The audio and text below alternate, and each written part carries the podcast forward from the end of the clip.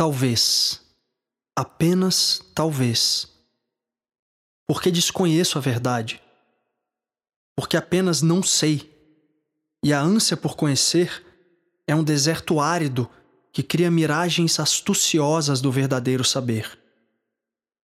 Quem difama o outro se perde na secura da vaidade e não poderá provar o néctar do entendimento.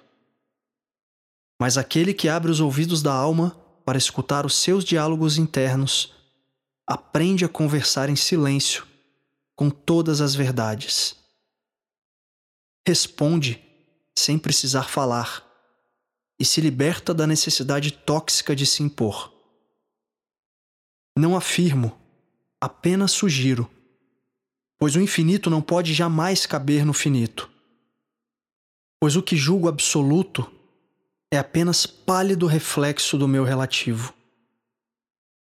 Fruto do que não se pode conter, do que não pode nunca caber, alheio a qualquer querer.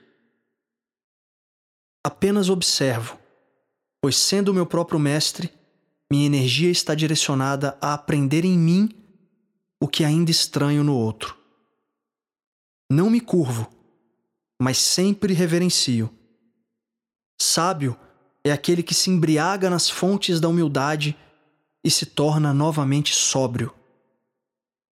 Vai, buscador, se perde nas areias da loucura para se banhar novamente no oásis da sanidade. Pois toda certeza é uma incerteza.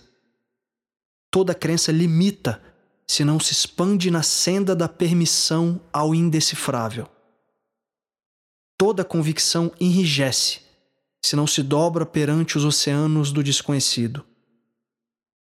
Esvazio, abro espaço, pois o vazio, sendo o nada, é o campo potencial de tudo o que ainda não toquei com os meus dedos ou com as minhas palavras. A vacuidade é o cálice para os novos sabores. Exalte as virtudes do outro, pois quando lhes enaltece os defeitos, apenas sacia a fome do seu ego pelos conflitos que não foi capaz de vencer em si mesmo. Apenas talvez.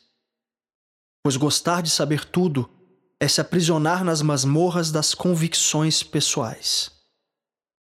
E a impessoalidade está nas alturas da compaixão infinita e do acolhimento de tudo o que todos têm para me ensinar.